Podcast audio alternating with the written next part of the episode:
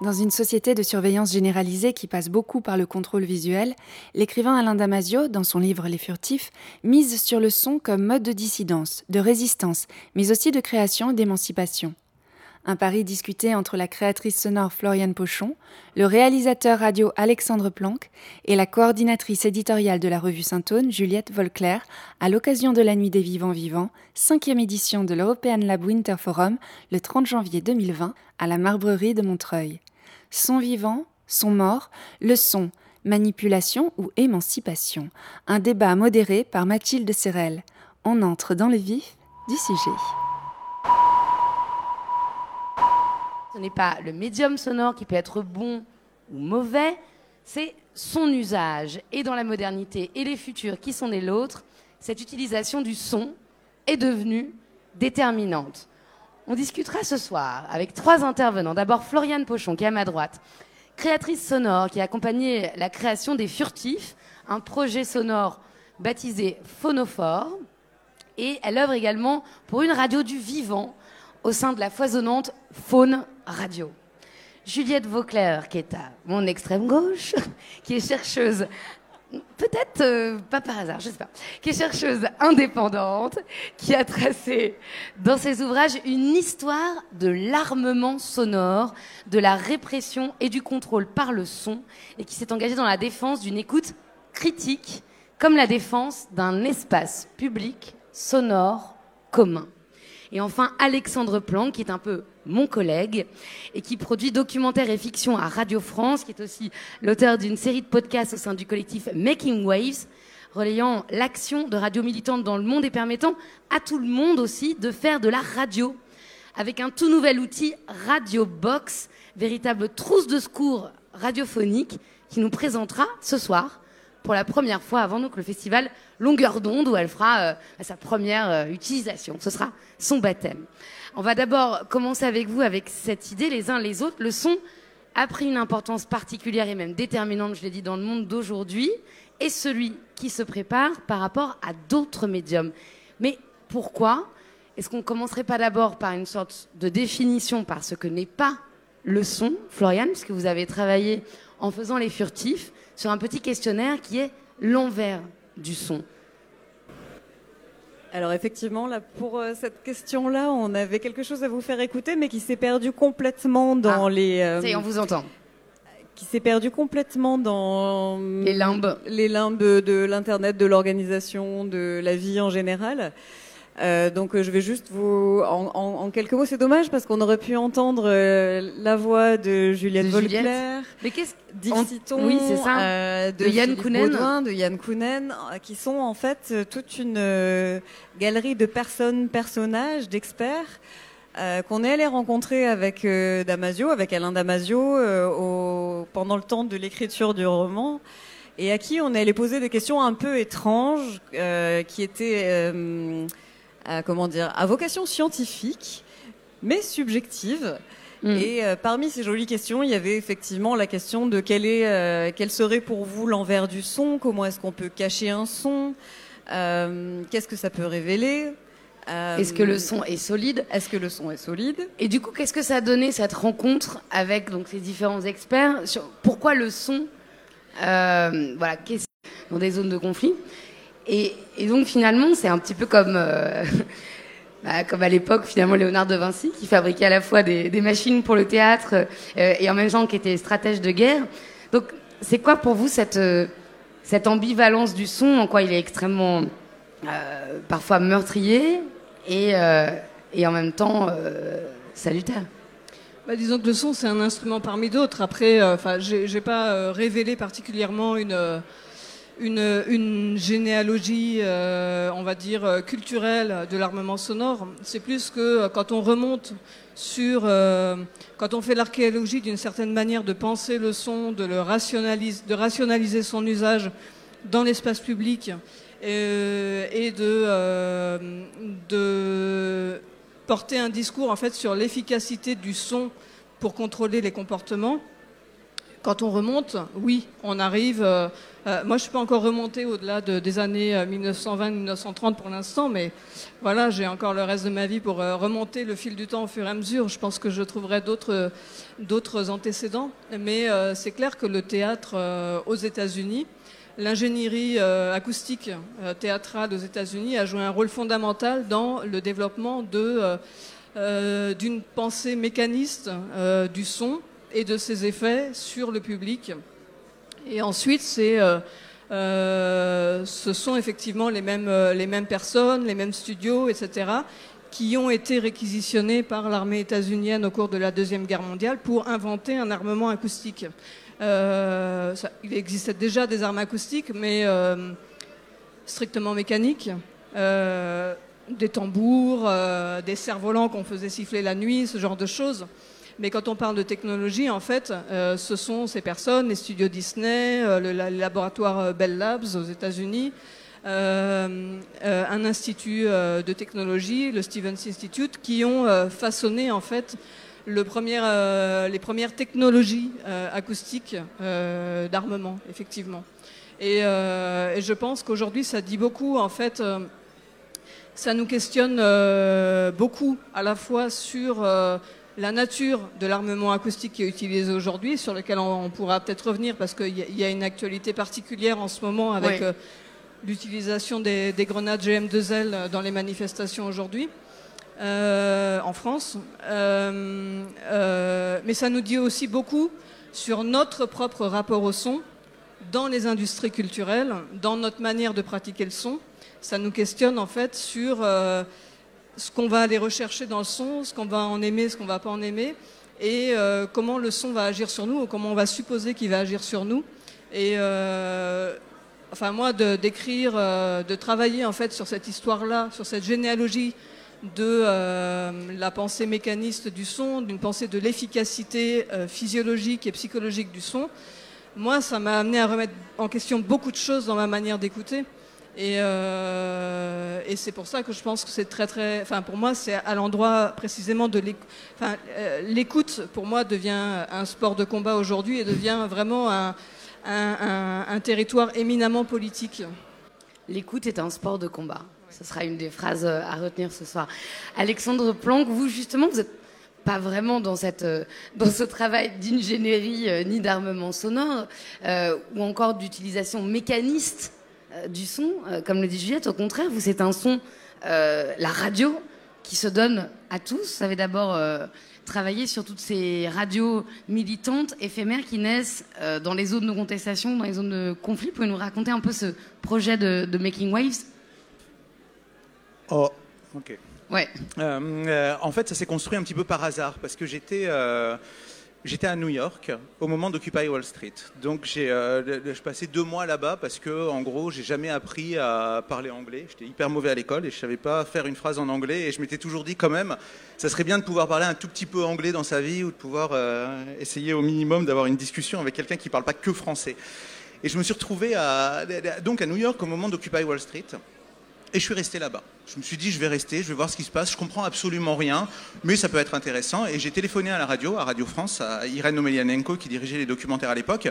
Et j'ai demandé à Irène, euh, on ne se connaissait pas, hein. moi je venais vraiment de la fiction, et, euh, je lui ai dit, écoute, euh, ou écoutez, je suis à New York, il y a un truc qui est en train de se préparer, il y a plein de monde, j'ai retrouvé des gens que je connaissais euh, de la gauche radicale en Europe, ça peut devenir un gros truc. Est-ce que je peux euh, acheter un petit enregistreur et peut-être faire un documentaire là-dessus? J'ai pas dit que je parlais pas anglais. Si j'étais à New York, elle pensait certainement que je devais parler anglais. Et, euh, donc j'ai commencé à, aller enregistrer le soir, comme ça, je me pointais, parce que le soir il y avait toujours beaucoup plus de monde, et je me pointais, et puis euh, j'étais tout seul avec mon petit enregistreur Zoom, comme ça, euh, que j'avais payé 80 euh, dollars.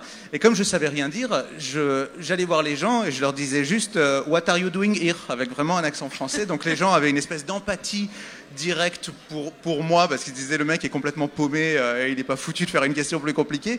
Et finalement, les, les, euh, les Américains qui, euh, qui storytellent, qui même un truc comme une occupation peuvent passer des heures à raconter pourquoi, comment, qu'est-ce qu'il faut y faire. Et donc les gens me parlaient, me parlaient, me parlaient, me parlaient, mais ça pouvait durer 20, 25, 30, 40 minutes, et puis moi je, hochais simplement la tête.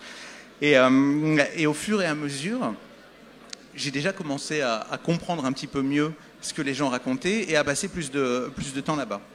Là-bas, il y avait une radio qui s'appelait Occupy the Airwaves. En fait, des gens qui se retrouvaient sur la place parce que il fallait, euh, évidemment, les télés du monde entier étaient là à ce moment-là, Occupy Wall Street, mais les infos qui circulaient étaient jamais les bonnes infos. Enfin, on, on sait ça quand il se passe une manif ou quand, euh, quand un événement se passe. Généralement, la manière dont il est, il est retranscrit par les médias officiels et pas ce que vivent les gens à l'intérieur de ce, de ce mouvement. Donc il y avait cette radio qui, euh, toute la journée, invitait des gens, faisait parler les gens qui occupaient la place, qui, qui, euh, a tenté de faire de l'AFM à un moment, mais ça fait beaucoup de problèmes. Les policiers sont venus récupérer parce qu'on n'a pas le droit de faire de l'AFM comme ça, mais qui, euh, qui, qui balançait ces trucs sur Internet. Et en fait, plein de gens. Enfin, cette radio a servi comme une espèce de phare. C'est-à-dire que ces gens à l'autre bout du pays, cette radio a été écoutée à l'autre bout du pays ou dans d'autres villes américaines et finalement a créé ou a permis de créer tout un tas d'autres euh, petits mouvements. Donc moi je voyais ça, je connaissais pas, je faisais vraiment surtout de la fiction à l'époque, pas du documentaire, ce qui est quand même un petit peu notre pratique. Donc je vois ça, je vois dans un premier temps déjà le, le pouvoir de ce qui est capable une, une radio. Euh, une radio, en tout cas, qui est aussi une dans, une, dans, une, façon d'être et de, de ah bah, proposer, qui n'a rien à voir avec un standard. Euh, Mais qui est, qui est posé radio. sur une place au milieu de Wall Street, et puis qui raconte ce qui s'y passe, et puis qui raconte, euh, qui raconte les déboires, parce que les gens venaient raconter leur vie au quotidien, dire pourquoi ça n'allait pas, dire pourquoi le pays ne pouvait pas continuer comme ça, dire pourquoi il n'avait plus d'argent. Et donc finalement, c'est des choses qu'on qu entend, assez peu dans les, médias traditionnels américains, qui sont quand même tous possédés par des, euh, grands groupes. Et là, il y avait une, une, dame qui venait tous les soirs à Occupy Wall Street, qui, euh, s'appelle Amy Goodman. Amy Goodman, en fait, elle est assez connue aux États-Unis parce qu'elle est, euh, c'est une journaliste de la gauche, plutôt radicale pour, euh, pour les États-Unis qui fait une émission qui s'appelle Democracy Now. Et l'émission euh, Democracy Now, moi je me suis mis, comme beaucoup de gens écoutaient Democracy Now là-bas, je me suis mis à écouter, essayer de comprendre, parce qu'en plus, elle un accent new-yorkais, c'était hyper difficile de, comprendre ce qu'elle voulait dire au début. Et en fait, c'est une radio dans laquelle Amy Goodman, elle a toujours essayé d'adopter le, point de vue euh, des gens qu'on n'entend pas, ou des gens qu'on vient interroger euh, la plupart du temps très mal en leur posant une question, en les rendant ridicules parce que ils n'ont pas le temps de réfléchir à la question. Et finalement, elle, elle a décidé de, prendre le projet à l'envers et d'inviter les gens dans son émission, des gens qui occupent des, des, gens des places, par exemple, comme c'était à, Occupy Wall Street, et, euh, et de passer du temps avec eux. S'il faut passer 20, 30, 40 minutes, une heure avec eux, elle passait une heure avec eux pour les laisser euh, raconter leur vie, essayer de dénouer avec eux leur point de vue, parce que forcément, ce n'étaient pas des journalistes ou des spécialistes des, médias, donc capables d'avoir une parole comme ça, euh, claire, et, claire et figée. Et elle faisait des émissions de radio à partir de ça. Donc là, en ayant ces, deux choses, cette petite radio au milieu d'Occupy Wall Street et cette femme qui utilisait la radio à des fins ultra politiques d'une manière que moi je trouvais absolument formidable parce que généralement la radio c'est fait par les spécialistes. Euh, il n'y a que les spécialistes qui interviennent, où il y a de rares émissions où on interviewe des gens, mais c'est des micro-trottoirs et ça s'arrête là. Et en fait, je me suis dit à ce moment-là, la radio peut avoir un pouvoir démentiel. Euh, qui n'est jamais celui de la télé, qui n'est jamais celui de la presse, parce que ça obéit à un autre régime et ça ne travaille pas de, de la même façon. Mais la radio peut faire des choses qu'aucun qu autre média peut faire. Dans le sens où elle va permettre de formuler des choses qui n'auraient pas pu être formulées dans d'autres dispositifs de, de, de, prise de parole. Dans le sens aussi ouais. où ce sont des gens qui ne vont pas être. Euh, en tout cas, qui vont parler spontanément plutôt que de répondre euh, à des questions. Enfin, c'est un peu ce vieux slogan Don't hate the media, become the media. Ah ben, c'est ça euh, Amy, Amy, Goodman, elle a toujours dit ça. Hein. Elle a dit euh, les, les, médias sont la plus grande chose du monde. Hein. Les médias euh, peuvent travailler pour la paix, les médias peuvent travailler pour aider les gens. C'est simplement la manière de la, qui les possède et la manière dont, la manière dont ils sont. Euh, le, le, et en quoi il y aurait une source d'émancipation dans cette expérience Pardon En quoi il y aurait une source d'émancipation dans cette expérience? Bah, en Est-ce que peut-être peut-être dans la formulation individuelle, la subjectivisation, vous me disiez en préparant ce. Ouais, C'est-à-dire que ça, c'est. Euh, si tu veux, je, je, je, passe quelques étapes, mais après, je me suis dit, à partir de cette expérience-là, je me suis dit, ça vaut le coup de travailler sur des radios, d'aller voir, en tout cas, des radios qui, dans des pays en crise, euh, que ce soit des crises politiques, des crises militaires, des crises humanitaires ou des crises financières, euh, des gens partout, tout le temps, montent des radios. Et ce qu'on s'aperçoit, c'est que la plupart du temps, le dernier outil euh, de, ou de presse ou politique, ou tu l'appelles comme tu veux, qui reste, c'est pas les journaux, c'est pas la télé, c'est la radio. Donc tu vois, il y a une forme de militantisme déjà associé à la radio qui m'intéressait. Et ensuite, on, observe vraiment, je trouve clairement, que ce soit aux États-Unis, en France, euh, en Afrique de l'Ouest ou, au Mexique, la radio, ça fabrique de la communauté. Tu vois, ça fabrique, c'est un outil capable de rassembler des gens, de les faire discuter entre eux. Et là, tu crées, euh, tu vois, un sentiment euh, d'individuation, de subjectivisation, de tout ce que tu veux, parce que les gens parlent pas, tu t'exprimes pas de la même façon dans un micro que tu parlerais avec quelqu'un simplement comme ça. Je raconte, je raconte une anecdote, hein. je passe un peu du, coq à l'âne, mais euh, ça va ensemble. On a fait un, projet avec une radio en Centrafrique qui s'appelle Radio Ndekeluka. Radio Ndekeluka, c'est une radio pour la paix qui a été montée au moment de la crise. Il y avait les Seleka et les Anti-Balaka, donc deux groupes euh, qui venaient des villes et des campagnes chrétiens, musulmans, tout ça. Un jour, j'étais dans cette radio, il y avait des, euh, ils avaient décidé d'interviewer des enfants soldats enfants soldats, tu vois, qui arrivent, Kalachnikov, euh, la, totale, ce qu'on imagine des enfants soldats de 13 ans. Ils, avaient décidé d'interviewer les deux camps en même temps, de les réunir dans un studio, donc des enfants anti-Balaka et des enfants de la, de la Seleka moi, je disais, bon, je donnais pas deux francs sur le projet. Vraiment, j'étais sûr que ça serait rien marcherait. Et en fait, les journalistes ont fait un travail, ont été là, ont été sympas avec tout le monde. Tout le monde a déposé ses kalachnikovs à l'entrée de la radio. Ils font une émission ensemble. Ils parlent de tout un tas de trucs. Tu vois, vraiment, euh, à la fois, il y avait un peu de français, mais il y avait surtout beaucoup de sango. Donc moi, je comprenais pas euh, ce qui se passait. Ça a fini par une partie de foot tu vois, des gamins qui, se, le, qui le, reste du temps se, se tirent dessus. Et ça, je crois qu'il n'y a que la radio qui le permet, ou en tout cas en termes de, en termes de, en termes de médias, d'avoir un sentiment, euh, un sentiment d'apaisement. Tu vois, je dirais, il y a, des formes extrêmement violentes de son, mais la radio, d'une manière générale, simplifie les rapports humains. C'est un sport de combat qui peut aussi simplifier les rapports humains. Il y, a une, il y a une ambivalence, de toute façon, on le dit depuis le début de cette discussion. Euh, quand vous parlez d'apaisement euh, à travers l'expérience euh, communautaire de la radio et d'un dialogue possible, il y a aussi évidemment dans l'histoire Radio Mille Collines qui va être responsable par exemple des appels à la haine au moment du génocide au Rwanda. Donc on voit bien que c'est vraiment un, médium Janus et qu'en effet ça dépend de l'usage.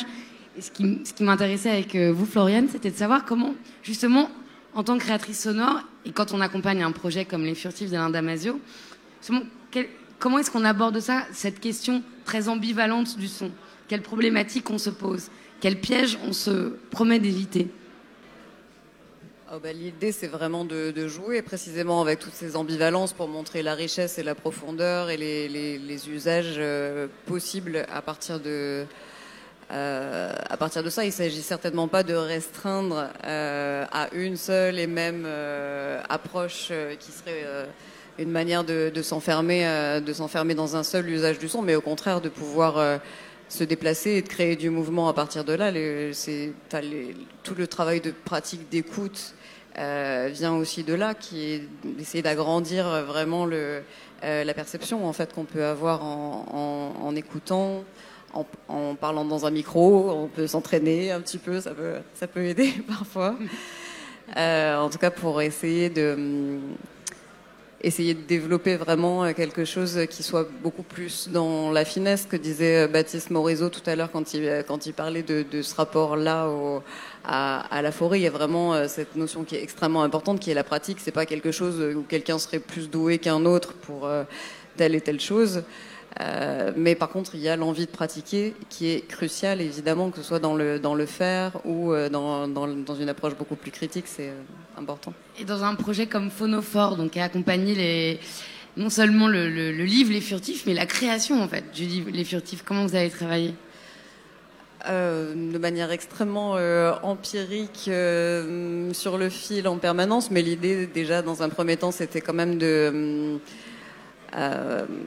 comment dire de faire sauter des, verrous en fait dans le, dans le mode de perception, de démystifier aussi euh, pas mal de choses que soit liées à la spatialisation aux usages du son ou, euh, ou, à ce que ça peut fabriquer sur le, sur le corps et au contraire parfois au contraire essayer d'amplifier vraiment euh, les on va dire la réception qu'on pouvait avoir de, des sons avec, avec Alain, qui avait déjà un petit terrain, etc.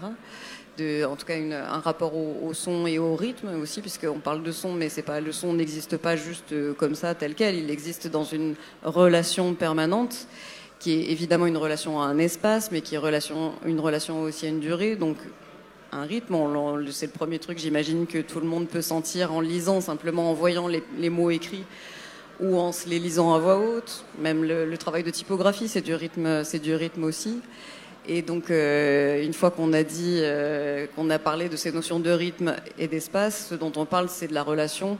Et finalement, c'est jamais qu'une espèce de, d'abstraction ou au contraire d'extrême concrétisation de tout ce qu'on raconte quand on parle de, euh, de, relations communautaires apaisées ou au contraire extrêmement envenimées d'une manière ou d'une autre. En fait, on parle de, on parle de ce lien-là et un lien entre un, dedans et un dehors, entre soi-même et l'environnement, entre soi-même et les autres, et que c'est toujours ça que ça engage et moins la question de l'émission du son et de la fabrication du son que de la manière dont on va le recevoir et donc comment on peut euh, développer nous notre, euh, notre disponibilité et notre attention à, ça, à l'autre, évidemment dans cette notion d'altérité.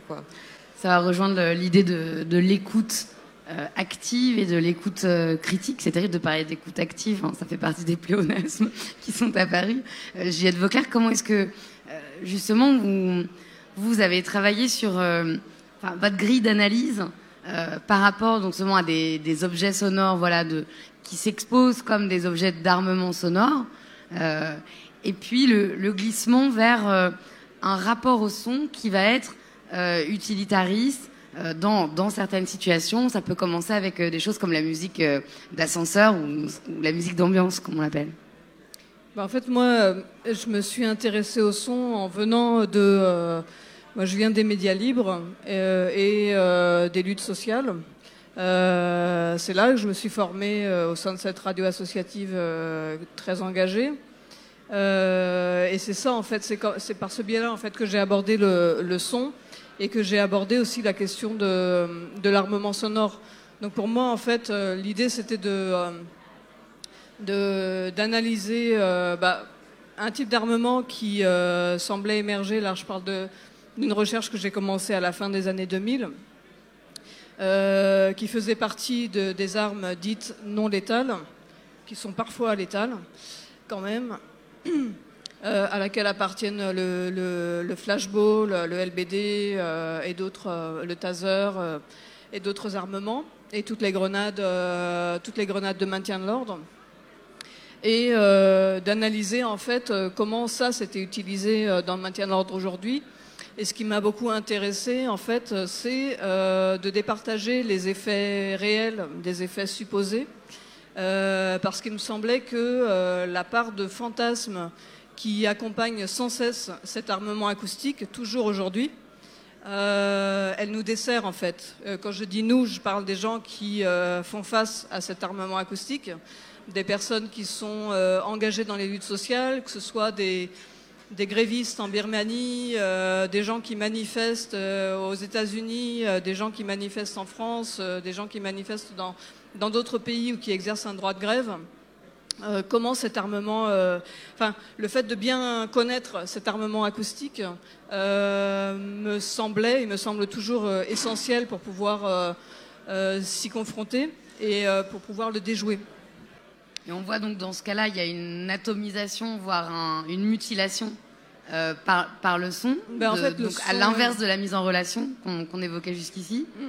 Bah, le, le, son, euh, le son qui fonctionne dans l'armement aussi bien de la police que des militaires aujourd'hui, c'est euh, c'est, ce sont des sons en fait très banals qui fonctionnent. C'est une alarme de magasin ou bien c'est une explosion, mais extrêmement fort. En fait, c'est la, c'est la, c'est l'amplitude du son, c'est son volume qui euh, va nous atteindre physiquement. Et c'est, on est très loin en fait de tous les fantasmes sur euh, une action supposée magique du son sur nous qui va euh, nous faire vomir, qui va nous inciter à changer d'avis ou je ne sais quoi.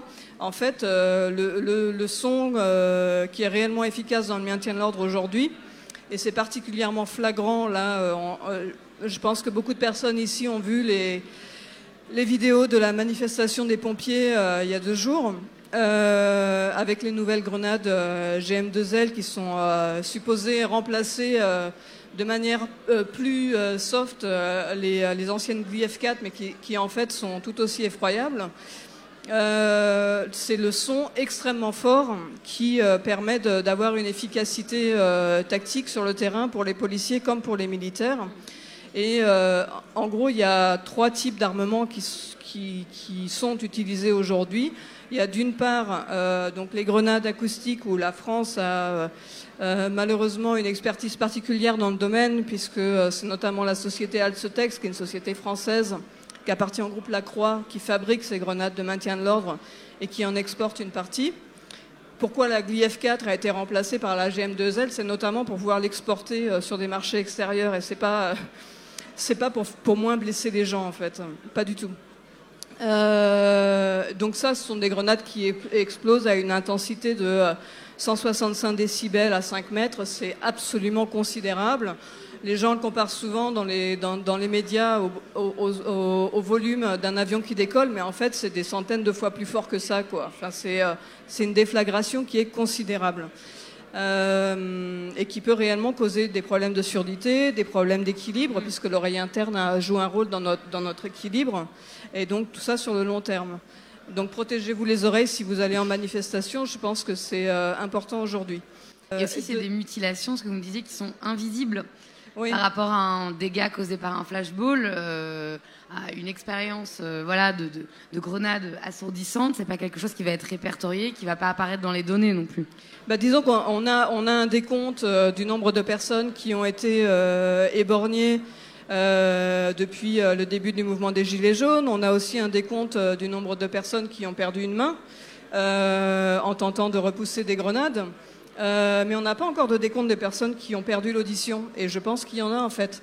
J'ai vu là qu'aujourd'hui même, euh, le journaliste David Dufresne lance un appel à témoignage pour les personnes qui ont reçu, euh, qui ont été blessées en fait par des grenades d'un point de vue auditif. Et je pense que c'est très important de répondre à cet appel-là. et de documenter les blessures auditives qui sont causées par ça.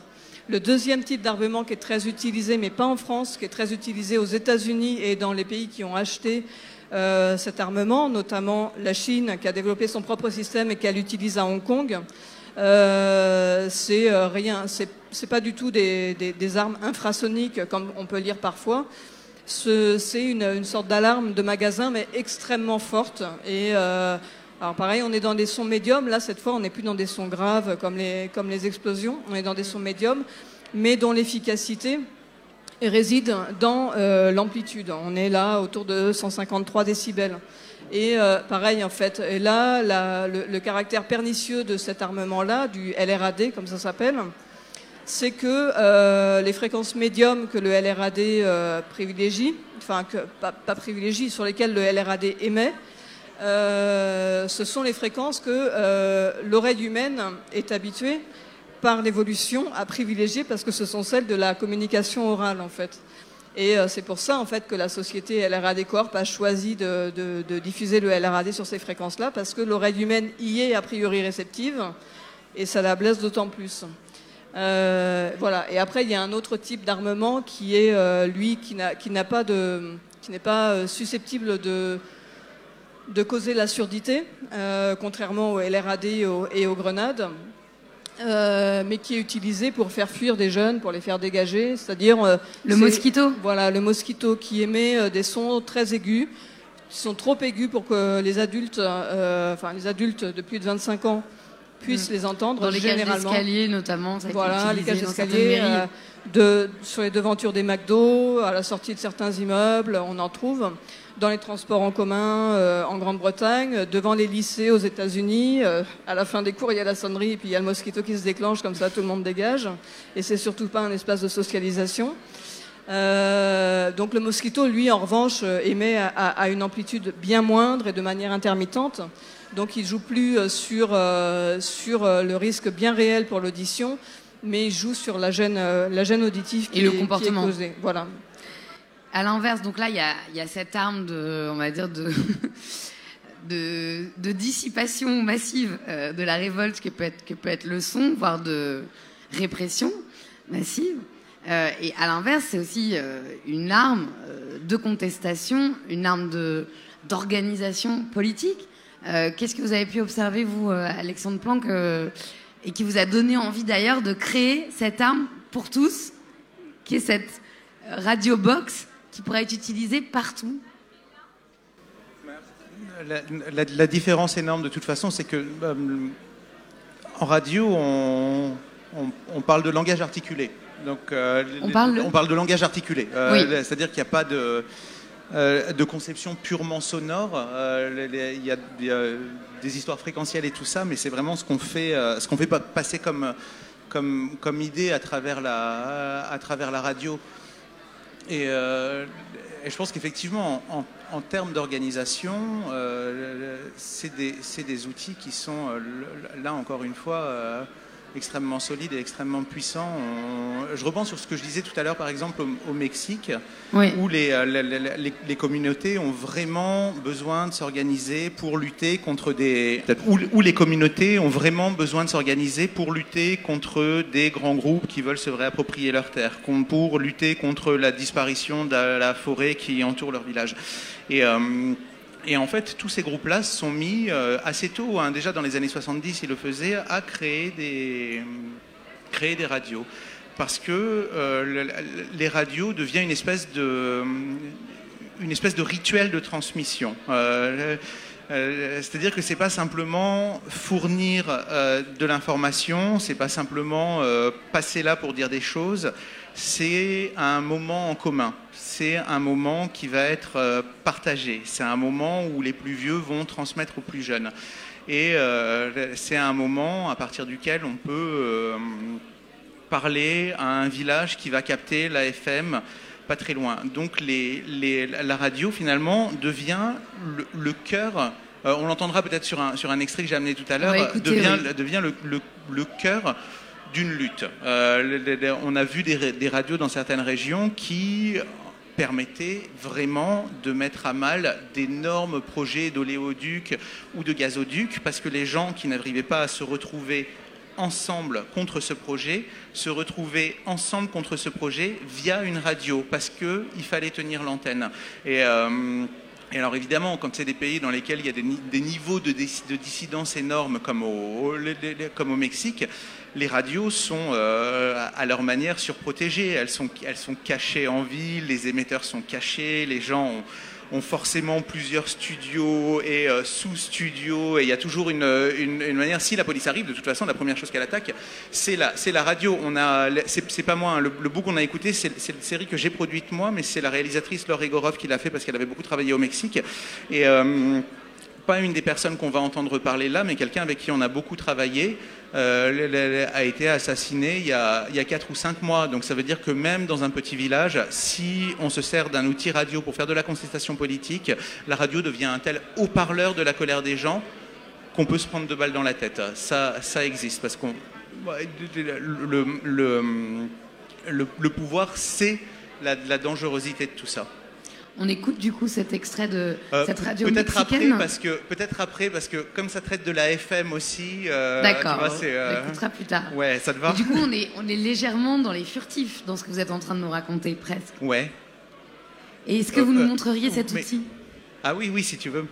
Comment si est-ce que ça, Alors, ça fonctionne Alors, Je crois que c'est grand comme une feuille A4. Oui, c'est, ouais, à peine plus, à peine plus grand. Parce qu'en fait, à partir de toutes ces, de toutes ces expériences ou de tout ce qu'on avait euh, euh, travaillé et à Radio France ou avec des groupes d'amateurs ou avec des gens qui voulaient monter des radios ou à, à Radio Debout au moment de la loi travail, oui. où là, Place de la République, il y avait Radio Debout. Place de la République, où on a voulu aussi monter une, une radio, pas pour, pas, pour que, pas pour faire de la radio nous du tout, mais pour pouvoir laisser la possibilité à des gens de s'exprimer et de raconter ce qu'ils vivaient et de raconter ce qui les, ce qui les traversait.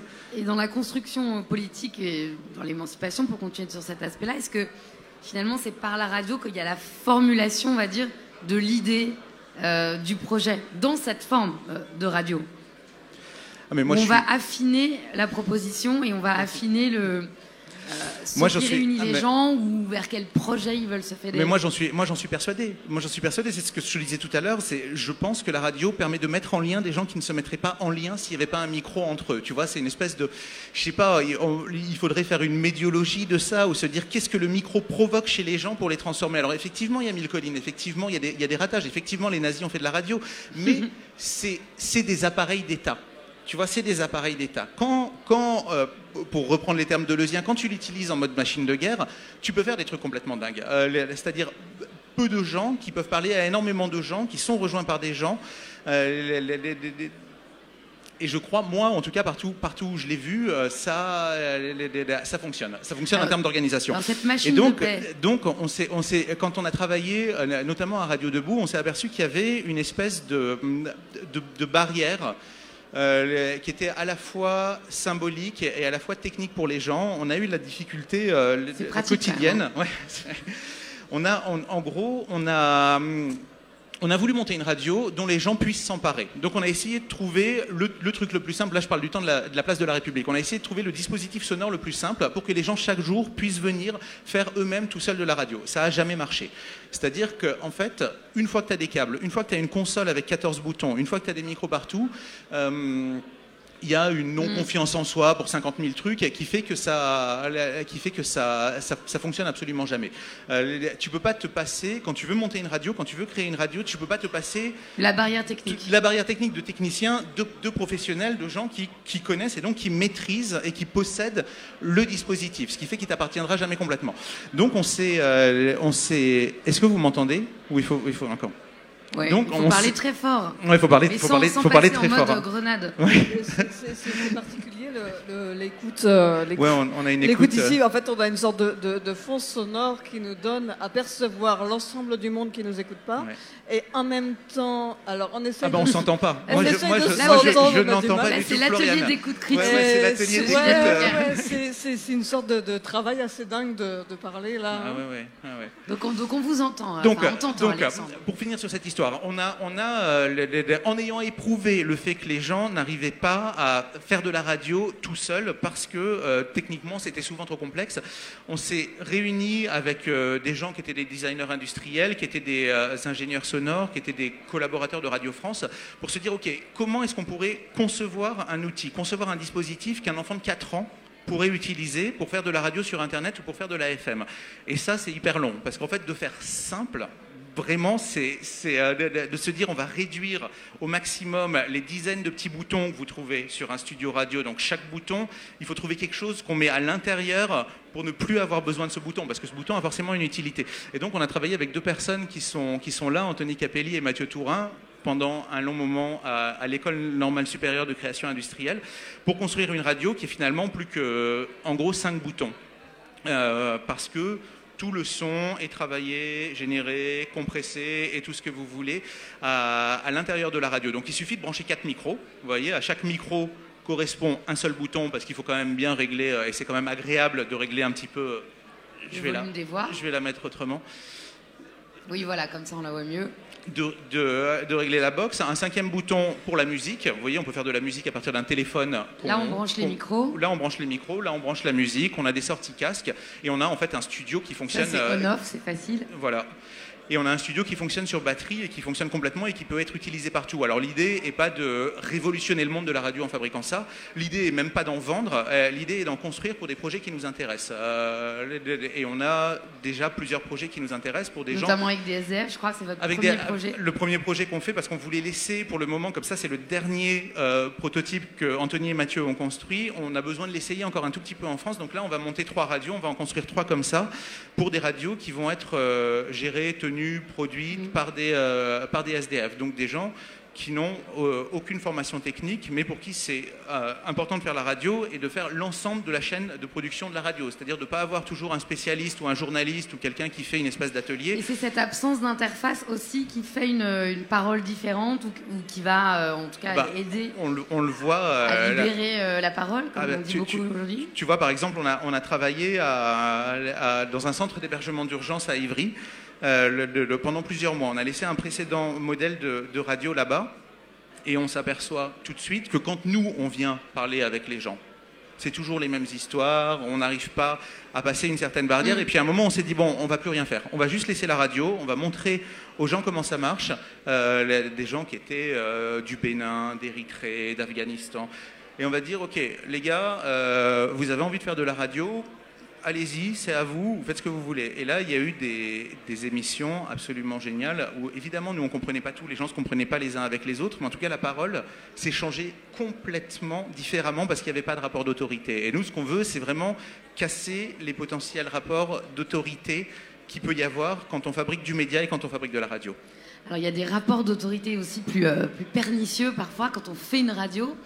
Euh, donc, vous avez réfléchi à ça euh, beaucoup, Floriane, parce qu'en en fait, il y a cette idée dans Faune Radio, à écrire P-H-A-U-N-E, euh, de faire un peu un anti-nature et découverte, c'est-à-dire de, de, proposer une radio du vivant euh, qui n'utiliserait pas la nature et qui écouterait différemment la nature et qui aurait aussi un rapport aussi peut-être euh, plus horizontal, plus aléatoire qu'une radio utilitariste ou utilitaire.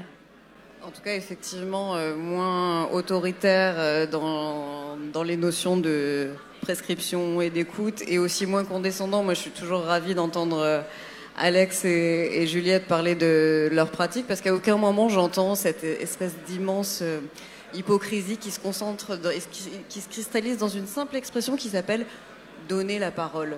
Ouais. Oh mon Dieu, mais qu'est-ce qu'on aime ça, donner la parole? Mais alors qu'on prend du son on prend valider à, ma gauche. c'est ça mais contre donner la parole. Euh, entre guillemets à qu'est-ce que tu es donner la parole tu te donnes rien tu la prends et ensuite tu la restitues. Et qu'est-ce que qu'est-ce que tu es capable de rendre et comment est-ce que ça ça devient un vrai échange et un espace de, de euh, oui, c'est ça, d'échange et de communication, plus qu'un truc effectivement où en fait tu ponctionnes en permanence, puis tu te sers, puis tu instrumentalises, et comme les insectes, tu les plantes sur un truc. Euh, donc euh, c'est ça. Comment C'était quoi la question déjà?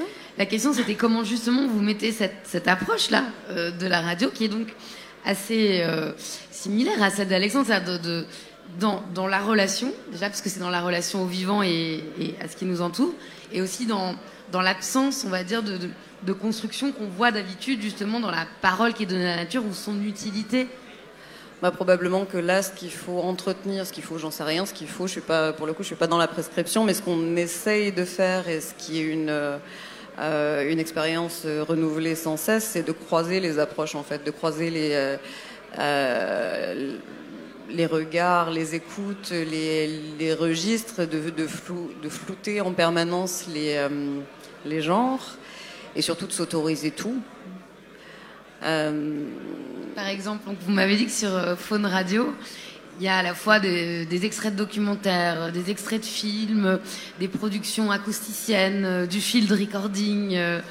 Oui, c'est ça, sur les 8500 titres qu'on a à peu près à l'antenne aujourd'hui, selon les moments de la journée où vous vous connectez, vous allez effectivement aussi bien entendre un magnifique chant de glace ou enregistré avec des micros de fou, des têtes euh, ultra spatialisées. Euh, le truc, euh, c'est de la 3D rien qu'en en quelques secondes. que des chants, on va dire, à des heures étranges de la nuit, faits par des, des, gens de Radio Debout, par ah, exemple. Des chants de Radio Debout De Radio Debout, qui peuvent passer de comme Radio ça, Debout. mais on va aussi bien pouvoir y entendre des versions euh, très pop des Beatles chantés par euh, des, des chiens ou des grenouilles. Et c'est aussi un endroit, en fait, un terrain de jeu immense où effectivement, nous, on part du principe que probablement que René Lataupe a des choses à dire à euh, Pierre-Henri, par exemple. C'est pas incompatible, on a le droit de le faire et on va s'autoriser à, ça. jusqu'à faire péter effectivement les, les modes d'écoute en fait auxquels on est habitué. Ok, on nous dit là, tu es dans une salle de concert, donc tu vas écouter de la musique, c'est de la musique. Voilà, Là, tu es euh, peut-être euh, dans une salle de conférence, tu vas écouter une conférence, donc c'est des gens qui ont des choses euh, à dire, voilà, probablement. Mais à quel moment on s'assied, on se dit, bah, est-ce que là j'ai le temps, l'envie, la possibilité d'écouter vraiment ce qui est en train de se passer et de faire attention à, quelque chose? C'est un positionnement politique hein, aussi, de dire à un moment je vais faire attention aux petites choses et pas juste la première gorgée de bière qu'on m'a dit que c'était super, la première gorgée de bière. Mais justement d'essayer de, remettre ça dans un ensemble en fait et de ne pas juste en permanence extraire des choses et euh, en tout cas, les sons de la nature, c'est quelque chose d'assez intéressant pour ça, c'est édifiant, on va dire, dans, la pratique du field recording et de la, prise de son naturaliste, parce qu'on a commencé par sortir les sons, c'est-à-dire aller enregistrer le crapaud, le perroquet, euh, le euh, coucher de soleil, la marée, etc. Et en fait, d'extraire comme ça, d'être dans une, approche catalogue, finalement, on coupe le son d'un contexte et du, système de relations dans lequel il est, c'est-à-dire quelque chose d'extrêmement vivant, un, système, un écosystème, qui fait qu'il ne peut sonner de cette manière que parce qu'il est à tel endroit, en fait. Et euh, que toutes les, les, différentes espèces d'animaux occupent ce qu'on appelle des niches acoustiques dans une pyramide acoustique. Euh, qui pour le coup n'est pas forcément une hiérarchie, parce que c'est en permanence en mouvement, c'est quelque chose qui se, qui se déplace, qui s'accorde et qui s'ajuste. Euh, Baptiste Morisot tout à l'heure aussi parlait des écarts, des égards euh, qui est des, égards, à la nature. c'est ça. Et euh, en fait, c'est exactement ça. C'est quelque chose comme une improvisation permanente où tout le monde n'a pas une place définie. Au contraire, on peut se déplacer. Mais par contre, il y a quand même un, il y a quand même un territoire, en fait, on va dire. Et après, c'est à nous d'organiser la circulation, entre guillemets, pour cultiver ce mouvement-là, pour que ça reste dans le vivant et pas justement, euh, enfin, refuser ces espèces de fixité où on nous assigne à des modes d'écoute, euh, des modes d'énonciation, etc., etc. Donc, que ce soit ni euh, extractiviste, comme on dit dans les. C'est une philosophie là qui revient beaucoup dans les, dans les milieux, dans la ZAD à Notre-Dame-des-Landes, dans beaucoup de milieux associatifs ou contestataires. Philosophie extractiviste, c'est prendre quelque chose en effet pour s'en servir, l'utiliser, euh, dans un but très, très fonctionnel et utilitariste. Donc là, il y a tout un renouvellement euh, de la pensée qui ne serait pas extractiviste. Euh, et justement, vous, Juliette Vauclair, comment est-ce que, dans vos écoutes critiques, vous faites bien cette distinction entre des sons, voilà, où il n'y aurait pas cette, cette disponibilité à plusieurs couches acoustiques et puis euh, où il n'y aurait pas cette logique extractiviste, et d'autres euh, où vous la ressentez bah, moi déjà, je suis une auditrice de Faune Radio depuis euh, depuis longtemps. Faune Radio. voilà. .com, c'est facile. Et bah, ce que j'apprécie depuis tout le temps dans l'écoute de de Faune Radio, c'est que contrairement aux radios commerciales, le parti pris c'est celui de surprendre sans cesse l'écoute. Et euh, tandis que les radios commerciales sont là pour euh, ressasser sans cesse les mêmes morceaux qui vont passer parfois des centaines de fois par jour le même morceau. Et, euh, et là, au contraire, en fait, on est dérouté en permanence. Et donc, ça force à, à, une écoute attentive qui est extrêmement précieuse. Et ce qui est assez réjouissant, pour répondre plus à ta question sur la, la, différence avec d'autres sons, c'est que en fait, à l'écoute de Phone Radio, contrairement à, l'écoute euh, d'un design sonore euh, commercial, je sais que Phone Radio euh, n'attend rien de moi en fait. Phone Radio est juste en train d'attendre que j'écoute Phone Radio. Et, et que j'ai un petit sourire en coin en écoutant Phone Radio, je pense. Voilà, c'est ça l'idée derrière. tandis que un petit jingle ou le son d'une voiture électrique nouvellement designée va attendre de moi que que euh, j'entende en fait derrière euh, le, jingle supposément fonctionnel qui m'est proposé, que j'entende tout un discours de la marque en fait qui est en mm. train d'être porté.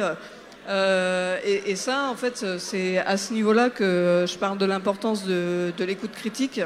C'est de, de, savoir reconnaître, en fait, de savoir analyser, en fait, et reconnaître les sons qui nous sont adressés de plus en plus par de plus en plus d'objets.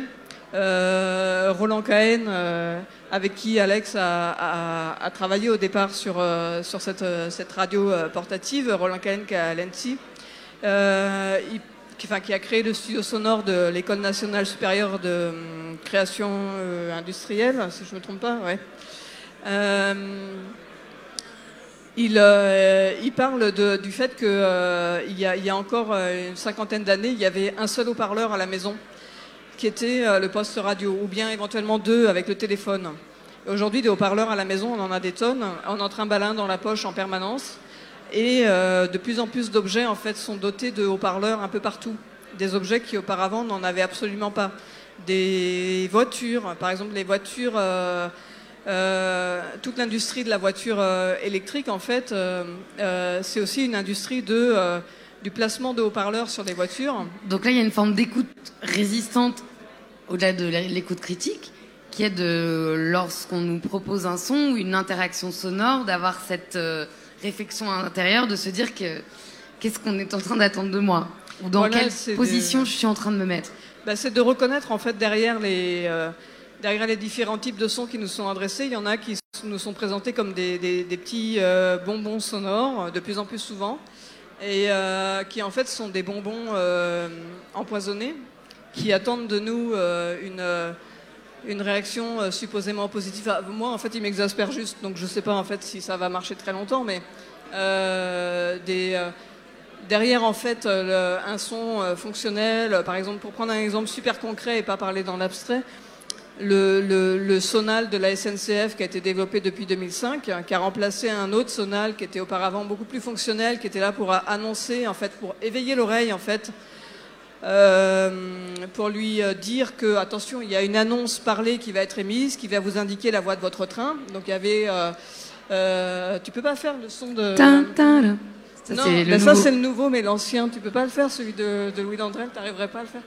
Euh, bon, bref. Euh, l'ancien, je, je, je, vais pas le faire euh, spontanément. Mais en fait, c'était un, jingle qui a été travaillé par Louis Dandrel. Il avait passé des mois dans toutes les gares SNCF possibles pour écouter, en fait, pour essayer de déterminer un son qui passerait bien à la fois dans des gares ouvertes, des gares fermées, des mm. gares où il y a beaucoup de passages, des gares où il y en a quasiment pas, etc., etc. Et il était arrivé avec euh, ce sonal qui était là pour, pour annoncer, alors ce qui était déjà la voix de Simone Hérault, qui est devenue la voix unique euh, au, fil des années 90. Auparavant, on, pouvait entendre la voix bourrue d'un chef de gare aussi, mais maintenant on peut plus. Et, euh, et en 2005, ça a été, ça a été remplacé par le, sonal de sixième son, qui lui, en fait, dit tout autre chose. En fait, il n'est pas juste là en train de dire attention, Simone Hérault va vous indiquer la voie de votre train. Il est en train de dire alors, vous êtes entre les mains de la SNCF, c'est une compagnie euh, extrêmement compétitive euh, qui va vous amener à bon port et euh, choisissez vos billets de train sur sncf.com plutôt qu'ailleurs. Et en fait, c'est tout ce discours-là qui est porté en plus de la dimension fonctionnelle du son que qu'une partie du design sonore commercial amène. Et c'est à ce niveau-là que je parlais de, de, sport de combat dans l'écoute. C'est pas tellement au niveau euh, des grenades acoustiques, parce que ça, c'est sûr que c'est une violence qui nous est adressée.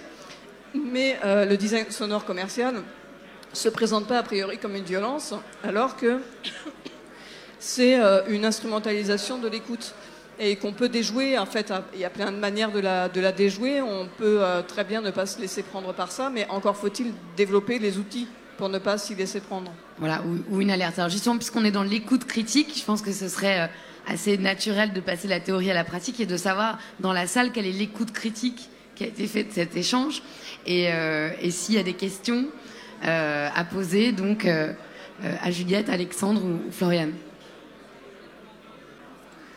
Et là, on ne fait pas de sonal. Tata, je peux revenir sur la radio box. Est-ce qu'on peut avoir une démonstration, voir comment ça marche Alors, une démonstration de la radio box suis désolé, j'ai vraiment l'impression de devenir complètement sourd. Enfin, je, n'entends vraiment mais rien. Je souris là, je suis content, mais je souris rien de ce qui se passe. Je comprends rien de ce qui se passe. Euh, euh, euh, ben, là, dans l'immédiat, on n'a même pas de micro vraiment branché dessus. Mais on peut, on, peut, on peut voir après, mais il faut que ça soit chargé le problème. C'est que là, il n'y a, pas les, a pas les batteries à l'intérieur comme c'est les dernières. En fait, notre date butoir, c'est la semaine prochaine au Festival Longueur d'onde. Donc c'est pour ça que là, on peaufine des petits trucs. Il y a encore, euh, on, a, on a encore quelques jours et, les, et, deux, trois éléments. Alors je pense qu'Anto peut complètement vous faire du son en deux secondes, mais il peut y avoir euh, une petite explosion. quoi. mais sinon, sinon ça, ça, voilà, ça fonctionne. Et ça marche sur euh, WhatsApp, c'est ça? Ça marche. En fait, tu as une, as une sortie. Alors, les deux garçons vraiment t'expliqueront beaucoup mieux que moi. Moi, je vais mal te l'expliquer, mais tu vois, une sortie ligne qui fait que parce que tu as des trucs d'impédance, de, quand tu sors d'une console, en fait, le son marche pas sur un téléphone. Et nous, on voulait, parce qu'on a travaillé avec un ami sénégalais qui nous a beaucoup dit, ok les gars, euh, faites le plus simple possible et surtout ne mettez pas des ordinateurs, ne mettez pas des bordels. Si c'est pour créer des radios communautaires dans des villages, oubliez tout ça. Vous prenez un Samsung. un Samsung, même pas un iPhone, un Samsung. Et donc on s'est battu pour essayer de faire qu'à partir de n'importe quel quel téléphone qui fonctionne sous Android, la, radio puisse, euh, puisse diffuser. Et en Afrique, ils diffusent beaucoup avec Telegram des, passes, des, formes courtes avec WhatsApp aussi beaucoup Facebook Live. En fait, il n'y a plus tant de euh, FM qu'on croit parce qu'il y, a trop de problèmes. Euh, par exemple, là, on revient avec Mathieu, on travaillait en Guinée-Conakry. Il n'y a pas eu d'ouverture de radio depuis, je ne sais plus ce qu'il nous disait, 8 euh, ans. Il n'y a pas eu une autorisation pour faire de la FM en 8 ans. Donc, on fait du WhatsApp ou on fait du, Facebook Live à partir d'un téléphone, même pas d'un ordinateur. On peut le faire avec un ordinateur, mais avec un téléphone, c'est plus, plus facile en fait. Il y a beaucoup, les gens ont plus de téléphones que d'ordinateurs généralement. On a une autre question ici. Bonsoir, euh, merci à tous les quatre pour vos interventions. Euh, moi, ça fait à peu près 10 ans que j'écoute France Culture tous les matins. Euh, c'est un média qui inspire beaucoup de confiance, euh, vraisemblablement. Et j'aurais aimé savoir, vu qu'on parle du son comme outil d'émancipation, en quoi, enfin, et du coup je rebondis aussi sur ce projet-ci qui, comme vous dites Alexandre, permet à des communautés de se regrouper ou à des gens de dialoguer qui dialoguent pas forcément, etc. Euh, et donne la parole à des personnes qui n'ont pas forcément la parole euh, d'habitude. Euh, en quoi est-ce que le son peut permettre tout ça Et en gros, je rebondis sur le fait que sur les réseaux sociaux, aujourd'hui, on a beaucoup de gens qui s'expriment avec l'écrit. Est-ce que vous pensez que le son apporte quelque chose qui inspire davantage de confiance qu'un média écrit ou que par des paroles écrites par des gens sur des réseaux euh, est-ce que c'est différent? Est-ce que ça apporte quelque chose qui permet aux gens d'avoir cette confiance euh, davantage ou de dialoguer alors que sur les réseaux sociaux, souvent les gens déversent beaucoup de choses, s'écoutent pas ou se lisent pas forcément? Enfin...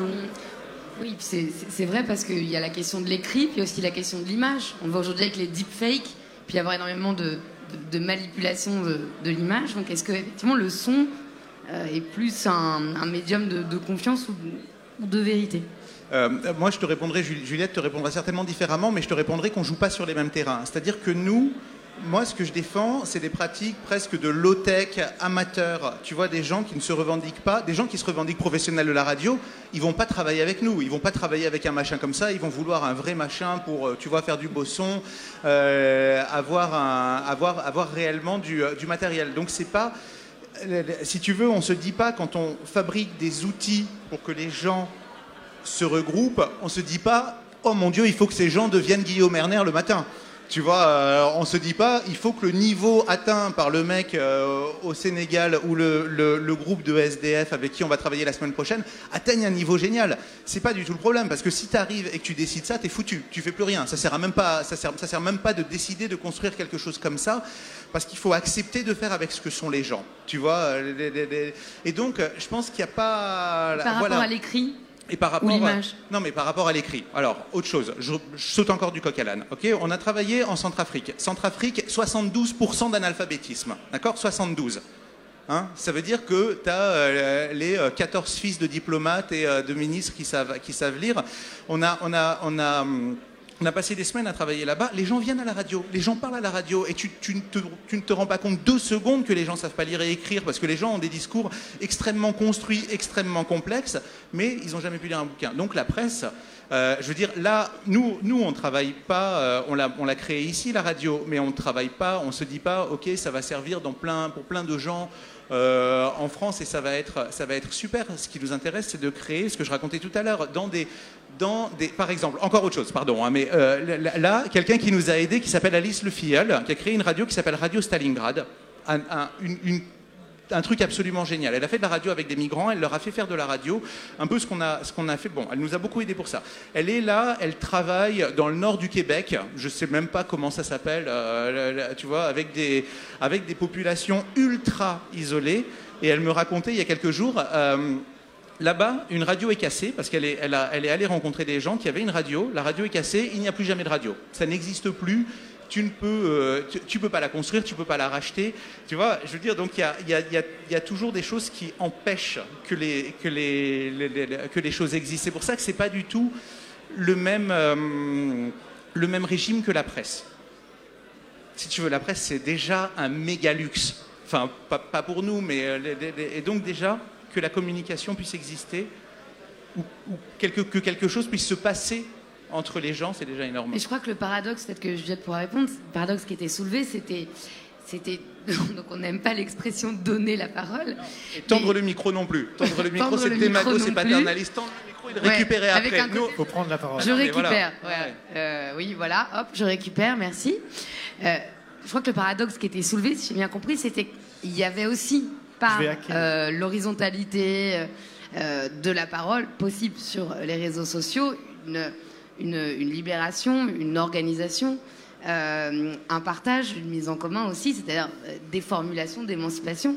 Donc en quoi c'était différent euh, cet usage-là de l'usage sonore? Je crois que c'était ce paradoxe-là. Bah après, tout dépend de l'outil qu'on fait. Enfin, moi, je pense euh, immédiatement à une expérience comme Radio Lorraine Cœur d'Acier. Radio comment? Radio Lorraine Cœur d'Acier. qui Radio Lorraine Cordacier. Une radio qui avait mis en place euh, des, des grévistes euh, en Lorraine pour euh, défendre Oui. leur outil de travail, euh, voilà.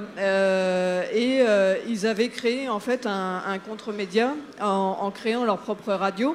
Et, et donc en fait c'était les grévistes eux-mêmes ou les gens, les familles qui participaient à la radio. Et ça a été un moment extraordinaire en fait pour structurer cette lutte même. Euh, pour lui donner de la force de continuer, c'est-à-dire que les gens euh, qui étaient dans une grève dure, qui pouvaient pas forcément intervenir à l'antenne, euh, ils entendaient les copains qui venaient parler ou les familles qui venaient soutenir à la radio.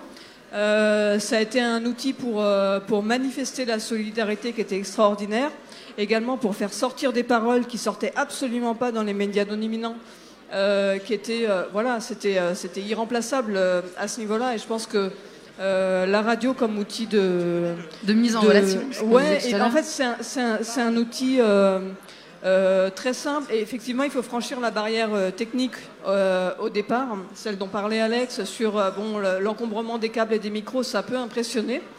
Euh, et je pense qu'il y a ce travail à faire de désintimidation, de réappropriation de, euh, de l'outil radio, parce qu'à ce moment-là, ça devient euh, un outil extraordinaire dans la lutte, à la fois pour euh, Ouais, ouais, mais c'est- le- l'amplifier et aussi pour euh, la, le- la, la- la souder en fait de l'intérieur et en transmettre euh, à la fois la joie. parce que les moments de lutte sont des moments de joie et en transmettre aussi les difficultés euh, indiquer euh, comme faisait Radio Klaxon Radio Klaxon sur la ZAD de Notre-Dame-des-Landes elle a joué ce rôle-là par exemple au moment où il y avait les expulsions massives qui ont été menées euh, par les militaires hein, sur la ZAD de Notre-Dame-des-Landes Radio Klaxon servait à euh, indiquer euh, sur le 107.7 euh, de Vinci FM, qui était piraté, servait à indiquer la position des flics à tel, tel ou tel endroit dans la ZAD. Attention, tel lieu, préparez-vous. on a signalé que là, il y avait un mouvement de blindés ou voilà. Et de dire attention, les copains de tel endroit, ils sont en train d'appeler et tout. Donc c'est un outil de communication interne au niveau local qui est euh, qui est, euh, qui est super précieux et je pense que c'est un, un- un- un outil. Alors et, et là, qui est euh, autant on peut couper Facebook dans un pays, autant on peut couper le- les gros réseaux sociaux, ou bien eux-mêmes décident de couper parce que ça contrevient aux, aux- aux règles euh, du, euh, de ce réseau dit social. Euh, autant euh, couper une radio pirate, euh, c'est pas forcément évident tout de suite, quoi. Ça prend du temps. Il faut aller dénicher l'émetteur, il faut aller, euh, il faut aller agir physiquement. Et donc c'est un, très bel outil d'organisation interne. Et une fois qu'on s'en est emparé, une fois qu'on a cassé le rapport désintimidant qui a été construit aussi hein, à cette radio, euh, la radio c'est pas forcément une hiérarchie euh, super forte de j'arrête dans deux secondes. C'est pas ça, c'est qu'il y a oui, encore une question. C'est pas forcément une hiérarchie avec euh, des gens qui savent en- euh, tout en haut et qui sont capables de parler dans un micro et tout en bas des gens qui savent rien et qui peuvent qu'écouter. Euh, la radio, ça a été euh, bien d'autres choses à bien d'autres moments. Euh, la radio, dans les années euh, 1920, c'était euh, une sorte de téléphone de poste à poste entre les gens. Euh, et donc, il faut recasser ce rapport d'intimidation euh, hiérarchique qui a été construit à la radio pour la réutiliser comme un outil euh, véritablement communautaire. Une dernière question dans la salle. Ouais, rapide parce que du coup, on n'a pas beaucoup de temps. Ah, je voulais que tu me trouves. Je vais pas faire le logo euh, SNCF parce que je. On peut tous faire une tentative. C'est pas le truc mais- qui fait non, non, non, non, non. Ou un truc comme ça Ah ouais, ça me dit quelque chose. Bon. Ouais, Euh, deux- une réflexion et une question pour aller vite. Est-ce que la différence du rapport à l'émancipation, elle est pas liée d'une certaine manière au consentement et donc à une écoute d'un côté qui serait passive et de l'autre qui serait active Une écoute causale, une écoute. euh, bon, voilà. Et l'autre question, c'est quels sont les outils aujourd'hui de résistance sonore qui ont pu être mis en place dans des manifestations? Est-ce qu'il y a des outils, on pense au cocktail de Molotov, mais finalement, est-ce qu'il y a des outils sonores qui commencent à émerger d'un point de vue de la résistance, que ce soit par rapport aux expériences qui ont été faites Il y a à de Londres, la CGT à Londres en 2020, euh, à Londres pour les, pour les Jeux Olympiques, où on a vraiment utilisé beaucoup cette question du sonore Est-ce qu'il y a de l'émergence d'une résistance sonore dans, dans des cas de, on va dire, d'émancipation extrême, c'est-à-dire de manifestation ou de combat euh, de rue? Peut-être euh, Floriane peut vous répondre sur la, question de l'écoute. Euh, soit l'écoute, donc, on va dire causale, vous appeliez écoute active, ou, ou une autre forme d'écoute qui va être plus, plus subie ou dans une disponibilité différente. Moi, j'étais plutôt en train de penser aux, outils, mais euh, je pense que se laisser pousser les paupières, c'est pas forcément la, meilleure des des, des réponses possibles aux agressions. Euh, Est-ce que c'était euh, passif, actif? Ouais, non, mais en fait, sur le, c'est assez séduisant l'histoire du passif-actif, mais le problème, c'est que je pense qu'il y y a toute une, une série de nuances, en fait, euh, en- entre les deux, en fait, et, euh, et c'est ce qui fait aussi le, le- le charme du truc. Il y a, a pas un point A, un point B, il y a tout ce qu'il y a euh, à l'intérieur de ça. Et puis d'ailleurs, c'est aussi une des définitions que j'aime beaucoup donner à, à la radio, c'est-à-dire que c'est un lieu de passage, un lieu où on passe des choses, où des choses se transmettent. Euh, les gens y viennent, n'y restent pas forcément, mais euh, c'est un endroit, euh, un lieu, c'est un lieu commun. Alors peut-être c'est par définition une utopie, euh, une utopie aussi, mais en tout cas, euh, autant je trouve ça très séduisant de dire oui, il y a, euh, une écoute euh, passive où on ne fait que subir et une écoute active où là on est euh, engagé et puis c'est deux pôles. Mais en fait, je pense qu'il y a beaucoup de, y a beaucoup de choses très intéressantes entre les deux, de, la, de la nuance en tout cas, et même une circulation entre ces deux pôles. Pour les autres questions, si je, voilà, les outils de résistance. La fin de la question, c'était est-ce qu'il y avait des formes de, de- voilà, de résistance qui étaient apparues en outils sonores par rapport aux armes sonores Alors, par rapport aux armes sonores, euh, je crois pas, à part les bouchons d'oreille, euh, euh, que je, je vous incite vraiment euh, à acheter. Euh, mais euh, sinon, oui, quand, quand les sonos euh, se renouvellent un peu, les sonos syndicales se renouvellent un peu, ça peut être assez réjouissant. Mais j'ai vu aussi des. En fait, ce qui a, je trouve que les gilets jaunes sont arrivés dans les manifs avec euh, une intensité sonore beaucoup plus forte que les anciennes, euh, que les, bah, que les syndicats, avec des bombes, euh, des bombes agricoles notamment qui pètent dans les oreilles euh, de manière euh, assez, euh, assez étonnante. Donc ils arrivent à vraiment faire beaucoup de bruit en fait avec, euh, avec ça. Et, euh, et sinon, euh, sur la manif de Rouen, il y a deux jours, il y avait un extraordinaire petit camion. euh, à l'arrière duquel il y avait une plateforme sur laquelle il y avait une bonbonne d'air, à laquelle étaient reliées à peu près une dizaine de trompes. Et quand ils appuyaient sur enfin quand ils actionnaient, en fait, quand ils envoyaient de l'air dans les pompes, ça faisait un barouf, mais d'enfer.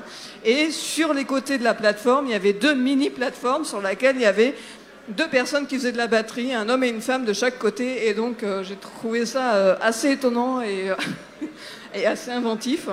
Euh, C'était la Fédération des ports et docks, qui est très mobilisée dans le mouvement actuel et qui, bah, voilà, qui, a, qui a apporté une, une touche, une touche sonore assez étonnante dans ce cadre-là. Mais sinon, bah, après, je pense qu'il y a plein de formes de résistance sonore euh, à inventer euh, par la voix, par le low-tech, pas forcément par de la surenchère technologique. Mais euh, rien que de donner de la voix dans la rue à des moments inattendus, c'est une forme de résistance sonore.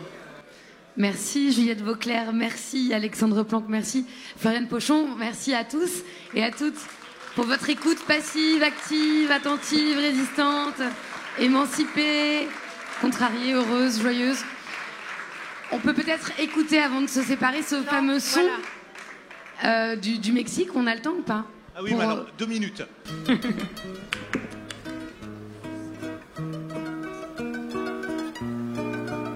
Défiant les distances, les ondes font circuler les luttes populaires du Mexique. Mais elles permettent aussi à une certaine vision du monde de survivre.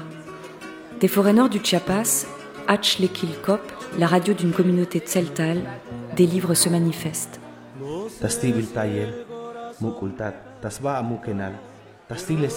Même si l'on sait comment fonctionne la radio, il est toujours surprenant de voir des mots et des idées s'envoler des micros jusqu'aux oreilles de milliers de personnes. Mais il y a une chose peut-être que vous ne savez pas. Si une partie du signal que nous émettons, une partie des mots que nous envoyons dans les airs franchit les montagnes et arrive jusqu'au récepteur, une petite partie s'échappe dans le ciel et continue à voler, pour toujours. Aujourd'hui, nous transmettons sur les ondes radio la parole pleine de sagesse de nos peuples mayas. Et lorsque les années auront passé, des milliers et des millions, quand la Terre aura changé et que l'humanité ne sera plus, quand le soleil se sera éteint, ce signal, la sagesse de notre peuple, continuera à voyager dans l'univers en espérant que quelqu'un la reçoive. Par les ondes, nous avons écrit dans l'univers la sagesse de notre peuple.